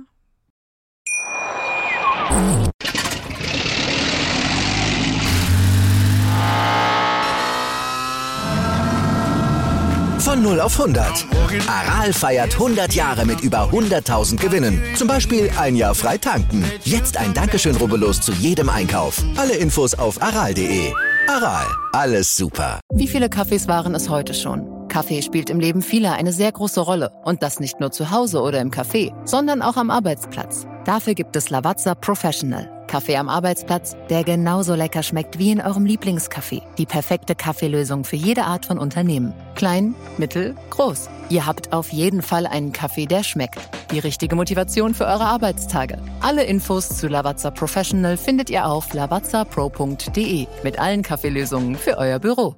Ich habe mich natürlich schockverliebt, weil die war wirklich ganz, ganz klein. So begann die Mensch-Hund-Beziehung zwischen Christina und Tierschutzhund Frieda. Und wie es danach, nach dem ersten Moment der Verliebtheit, so weiterging und welche Klippen es danach zu umschiffen galt, das hört ihr in der neuen Ausgabe von Iswas Dog, dem Podcast für harmonische Mensch-Hund-Beziehungen. Ist was, Dog? Mit Malte Asmus. Überall, wo es Podcasts gibt.